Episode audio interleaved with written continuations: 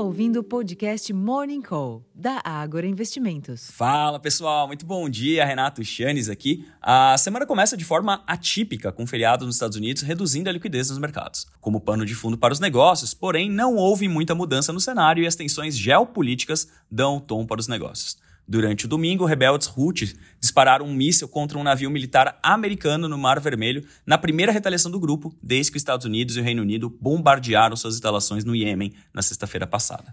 Do outro lado do mundo, o Banco do Povo da China, o PBOC, contrariou as expectativas de corte e deixou inalteradas as taxas de juros de sua linha de crédito de médio prazo, o que, aliado à eleição em Taiwan, no fim de semana, onde o novo presidente, Lai Ching-te, prometeu defender a independência de fato da ilha em relação à China, aumenta os holofotes em torno do gigante asiático. Assim, a segunda-feira é, por hora, de sinais vermelhos para a maioria dos mercados acionários. Enquanto que fora do mundo das bolsas, os preços futuros do petróleo operam em baixa após subirem levemente mais cedo, ao passo que os preços futuros do minério de ferro tombaram mais uma vez, recuando 3,17% na madrugada em Dalian, cotados ao equivalente a 130 dólares e 14 centes por tonelada. Sem a liquidez e uma forte referência externa, os investidores locais irão se atentar a fatores intrinsecamente locais hoje, mas a tendência para a abertura dos negócios continua sendo negativa. Nesse sentido, as expectativas para uma reunião entre o ministro da Fazenda, Fernando Haddad, e o presidente do Senado, Rodrigo Pacheco, sobre a medida provisória da remuneração da folha de pagamento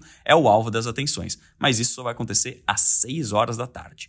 Em termos de agenda aqui no Brasil, durante a semana serão conhecidos dados sobre o volume de serviços em novembro, na terça-feira, o GP10 de janeiro e as vendas do varejo em novembro, na quarta-feira, além do BCBR de novembro, na quinta-feira. Hoje estão programados o relatório Focus, às 8h30, e o boletim Prisma Fiscal, com as projeções dos analistas de mercado sobre indicadores fiscais do setor público como resultado primário às 10 da manhã. O diretor de política monetária, Gabriel Galípolo, participa de evento em Londres e de reunião com investidores na capital britânica, ambos fechados ao público. Nos Estados Unidos, ao longo dos próximos dias, serão publicados os dados de varejo, indústria e livro bege, todos na quarta-feira. Estão programados ainda discursos de vários dirigentes do Federal Reserve e os bancos Goldman Sachs e Morgan Stanley divulgam balanços amanhã. Na Europa, o Fórum Econômico Mundial de Davos concentra as atenções nesta segunda-feira.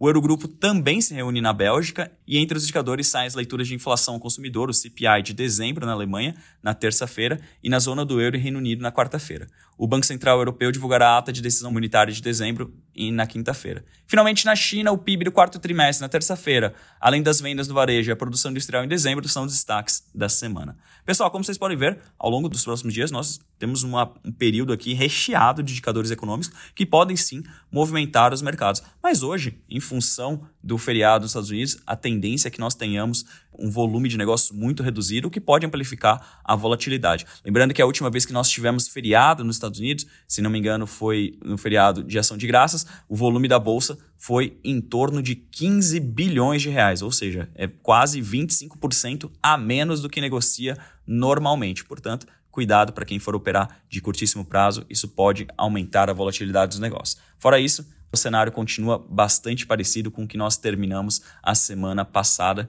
com questões geopolíticas no radar. Eu vou ficando por aqui, desejo a todos um excelente dia, uma ótima semana e até a próxima. Tchau, tchau.